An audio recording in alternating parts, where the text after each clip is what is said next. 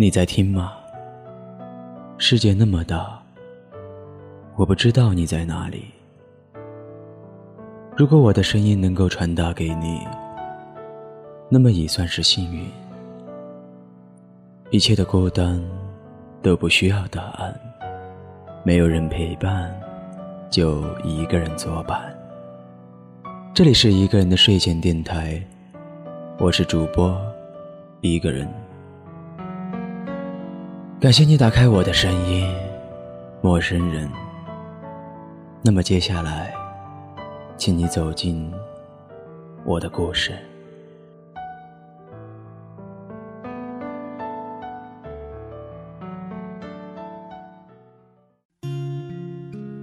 如果天黑之前来得及，我要忘了你的眼睛，因为我怕当我闭上眼睛，满脑子全是你。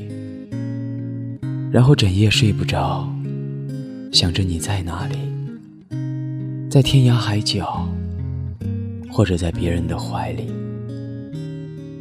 这些年，一个人背着包，走过很多的风景，也曾经一个人在凛冽的寒风里，哭得不能自已。看过波澜壮阔的大海，也跨过无数条小溪。爬过一座座崇山峻岭，也隐藏在无数个城市的角落里。世界上有无数别样的风景，但这所有的风景都不及你，不及你的一双眼睛。曾经我们都以为会天崩地裂的事情，今天回想起来，才发现屁都不是。一切的一切都已经模糊了，脑海中唯一记得的，是你笑起来像月牙儿一样的眼睛。躺在阳台的藤椅上，望着月亮，喝一杯酒。原来你在那里，在天上啊。最近认识了一个女孩子。她和你很像，眼睛都很漂亮，都很执着，都是一条路走到黑，撞了墙也不回头。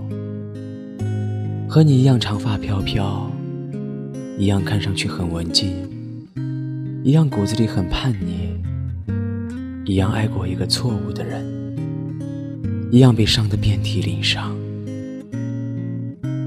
当他说完他的故事。我看着他的眼睛，突然和你重叠在一起，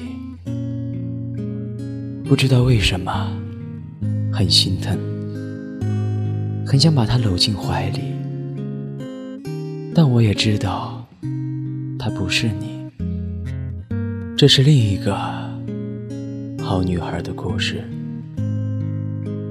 世界就是这么有趣儿，你根本不知道。在很远很远的地方，有个人正和你一样，过得生不如死。叫他小 C 吧，我答应过他，不能够透露他的姓名。小 C 说，他很早就没读书了，高中辍学，做了一名服务员。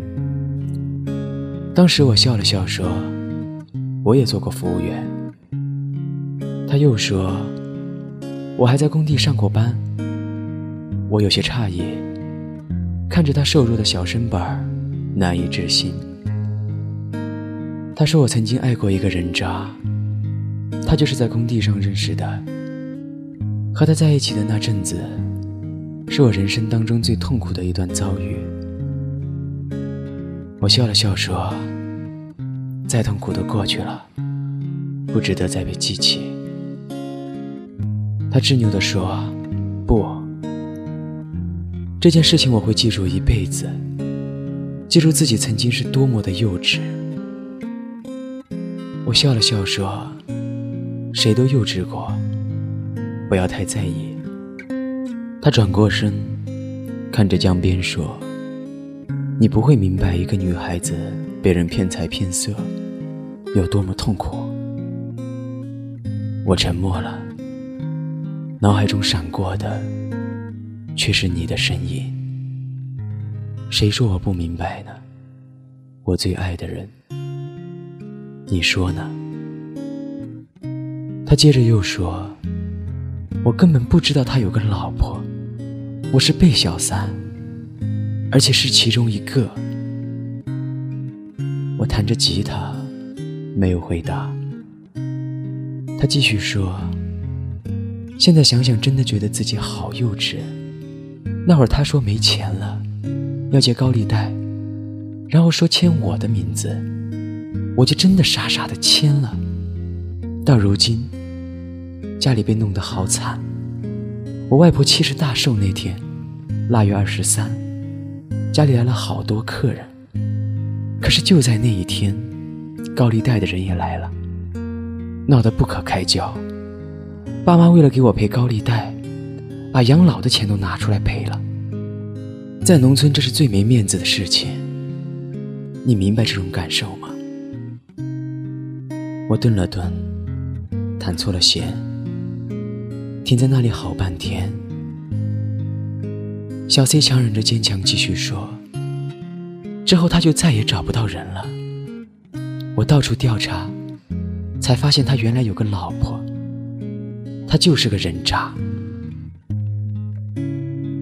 人渣。”看着江水里皎洁的明月，我突然叹了一口气。为什么会有这么多人渣？这个世界到底怎么了？谁能告诉我？谁能告诉小 C？谁能告诉佳佳？是我们太单纯，还是这个世界太复杂？算了吧。收了吉他，回家吧。如果天黑之前来得及，我要忘了你的眼睛。晚安，小 C。晚安，佳佳。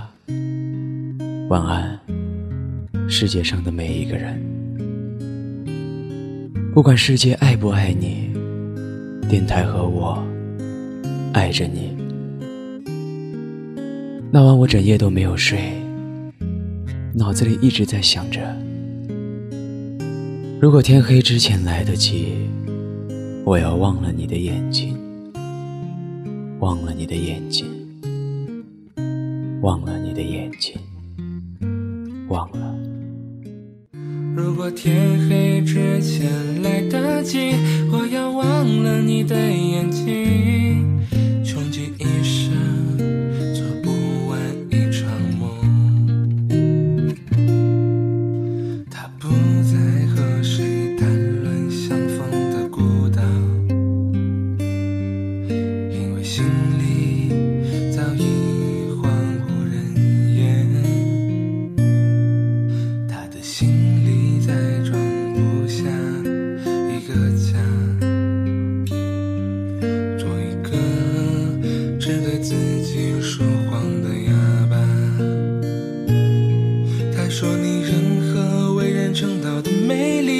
记得第一次遇见你。